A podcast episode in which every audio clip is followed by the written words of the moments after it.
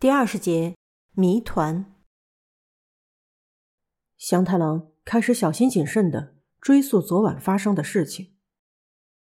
沙野家清理完地板的玻璃碎片后，开始找东西，然后直到晚上十点之后才遇到犯人，应该是在地下二层发现尸体的现场附近，脖子被绳子什么的勒住致死，接着。犯人把刀具刺进沙野家的胸口，但是这个顺序不太明确，也许不是在被杀之后，而是切下脑袋后再刺入的。什么？有这种可能吗？用刀刺入不就是为了让他断气吗？切下脑袋再刺入，不是没有意义吗？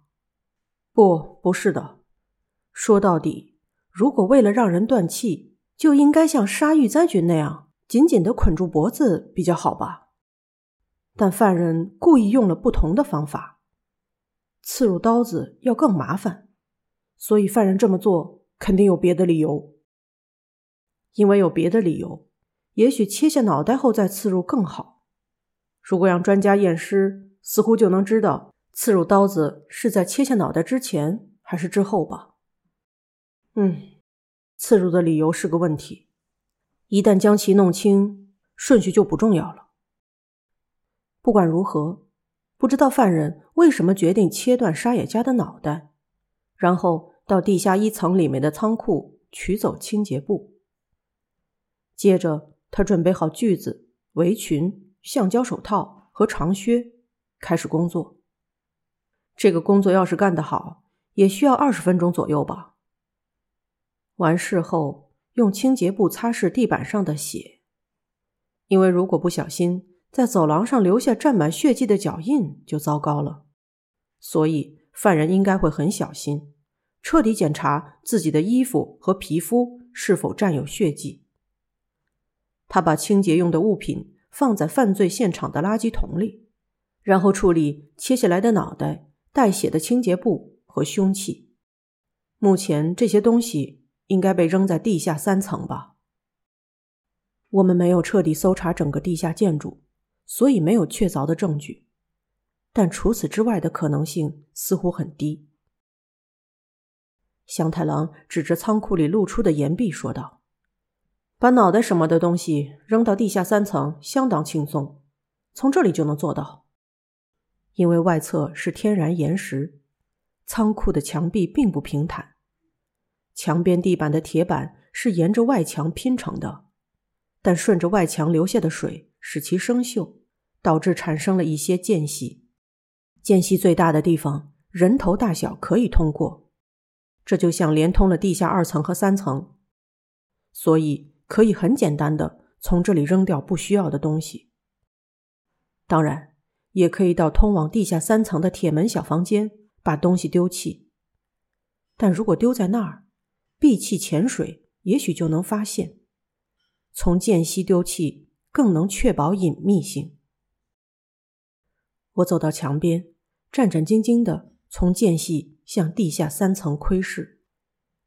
漆黑的水面差一点就要淹没地下二层大部分地板。间隙不大，用手机的灯光照看不出水底的情况。沙野家的脑袋真的是从这里扔掉的吗？香太郎又开始说话。我离开墙边，回到原来的位置。然后，犯人从沙野家的房间里收回登山背包，但不知道这是什么时候的事。也许是到地下一层拿清洁布的时候顺便拿的，也有可能是处理完毕后歇了口气再去拿的。目前，沙野家的行李不知所踪。应该是和处理脑袋一样，被扔到了地下三层。犯人的工作就这样结束了。之后，他应该会回到自己的房间，仔细想想有没有在什么地方留下证据吧。香太郎的话告一段落后，大家都暗淡的叹了口气。回顾一看，只能说犯人的行动支离破碎。为什么杀害沙野家？为什么刺入尸体的胸口？为什么切下脑袋？为什么处理掉携带的物品？遇灾事件的时候，明明没有多少谜团，为什么一定要用这么乱七八糟的方法杀死沙野家呢？是啊，不过仲义，你少数了一个谜团。啊？什么？少数了一个？难道这还不够吗？是啊，这可能是一个相当重要的谜团。从哪儿说起呢？对了，仲义，把犯人在这起事件中需要的东西一一列出来。虽然不太明白祥太郎的意思，但我还是老实的回想他一开始说的话。我想想啊。首先需要勒住脖子的凶器，绳子什么的吧，还有刀子、锯子、擦血的清洁布、围裙、长靴、橡胶手套，就这些吧。这些东西都是我刚才提到的，可能还用了别的东西，例如脑袋被丢弃时应该放在袋子里，应该是垃圾袋什么的吧。搬运时不能将其裸露在外，因为会往下滴血。清洁布也一起装在袋子里处理掉，还可能需要足够的重量才能把沙野家的脑袋和行李沉到地下三层。嗯，锤子什么的就够了吧？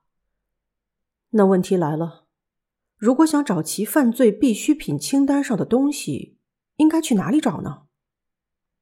不是到各个仓库找吗？是的，从各处搜集来的吧。问题是，犯人只要在地下二层的仓库，应该就能准备好所有的必需品。听祥太郎这么一说，我陷入了沉思。凶器和清理血迹的卫生用品确实都在地下二层，刚才提到的垃圾袋和重物也可以在地下二层找到。在地下二层有齐全的必需品。对犯人来说很方便，因为大家都睡在地下一层，被发现的风险很低。但是在犯人用过的东西中，只有一个东西不在地下二层，那就是用来擦血的清洁布。只有这个，犯人特地去地下一层里面的仓库取。是啊，确实是。对犯人来说，出入里面的仓库很危险吧？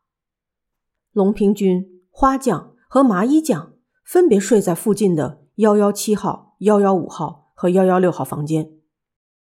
事实上，拿出清洁布时，犯人相当小心声音，因为那个塑料筐从架子上被拿下来以后，就一直放在地板上。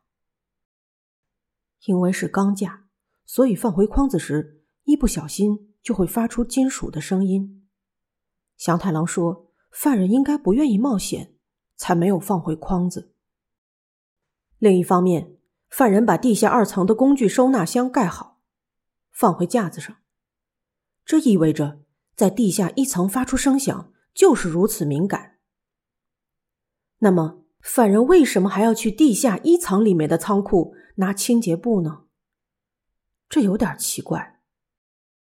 需要擦拭血迹，这可以理解，但也不用特地去地下一层找啊。祥太郎拿起放在收纳箱附近的抹布给大家看。我这时终于明白，少数了的一个谜团是什么。如果需要什么东西来擦拭血迹，这个放工具的仓库里就有抹布，为什么不用它，而要冒险去拿清洁布呢？犯人会不会是不知道这里有抹布？不会这样吗？不会呢。不可能没有发现，一捆抹布就放在开门后正面的地方，而且就在工具的收纳箱旁边。犯人取出锯子和刀子时，应该注意到抹布的存在。就算不是这样，大家之前都出入过这里，犯人理应知道抹布就放在那里。刚才已经证实，犯人除了去仓库拿清洁布之外。没有别的事情，因为没有发现其他丢失的东西。即使考虑犯罪的程序，除了清洁布之外，那个仓库里也没有什么东西是必须的。虽然犯人也必须去地下一层收回沙野家将的行李，但这样做的危险反而更小，因为一零八号房离楼梯很近，隔壁房间没有人用，所以犯人为什么不用抹布，而冒险去拿清洁布呢？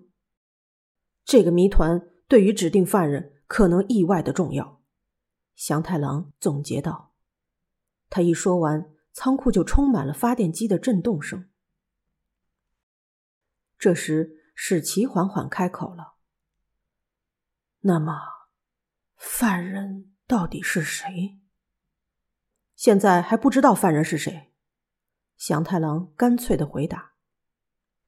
失望蔓延到每个人的身上。祥太郎自信满满的说话方式，让人产生了就这样解开事件的谜团的期待。可是最后，他只是整理了一下情况，他的话真是虎头蛇尾。那么，以后该怎么办？一如既往吧，只能拼命的思考犯人是谁。不知道可不可以说是幸运，发生遇灾军的事件时完全不够的谜团，这一次大量入手了。这样的话，也许可以合乎逻辑的指出犯人。听到祥太郎的话，史奇突然激动地说：“等等，这不会太悠闲吗？都这个时候了，还在说这个吗？这样残忍杀人的犯人，只要被揭穿罪行，就愿意牺牲自己留在地下吗？通过这起事件，不是已经很清楚了吗？犯人的人格完全坏掉了。不然的话，为什么非得切下脑袋？”想建立逻辑去解释这样的人的行为，这样做有什么用？现在不是浪费时间的时候。找到犯人后，总有办法。不要说这种只顾自己的话。现在难道不是应该只考虑出去的事吗？否则，我们很困扰啊。史奇的语气渐渐变得粗暴，在他身后，两个家人。依旧缩成一团，但我觉得他说的话很有道理。我也想到，也许存在这样的未来，因为寻找犯人，应该得救的，却没救了。但是没有人和史奇产生共鸣，因为他让人觉得是想向我们强调他自己的立场，向我们强调他还有家人。相比之下，我们像是游手好闲的落魄的学生团体。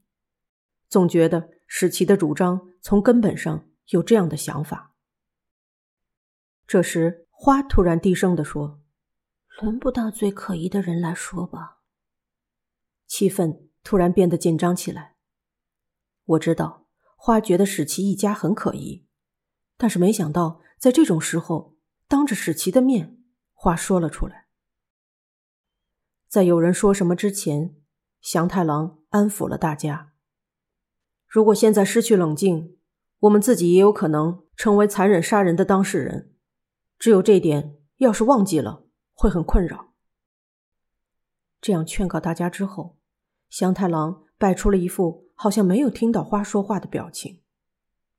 说到底，选择一个人留在地下，比起遇灾的事件或者沙野家将的事件，也许是更加残忍的杀人。但是，结果无论如何。都得决定有人留下来，那个人应该是杀人犯。这是我们唯一想到的，迫不得已却是最好的结论。如果没有这样商量好，不能逃离方舟，那和互相残杀是一样的。祥太郎提醒了我们。祥太郎接着说：“我也不是不明白史奇先生的意思，但我还不知道犯人是谁。”不管表面上看起来如何，这起事件的犯人肯定非常冷静，没有精神错乱。只有这一点，我觉得是肯定的。石奇先生，如果您能想到不用牺牲就让所有人逃出地下的办法，请你告诉我，我也很想知道。现在，唯一比犯人的身份更值得思考的事情，就是这种办法。当然，我们已经知道没有这种办法，我们早就再三考虑过了。现场调查就此解散。和往常一样，自由活动的时间开始了。为了逃离无头尸体的妖气，大家四处散开。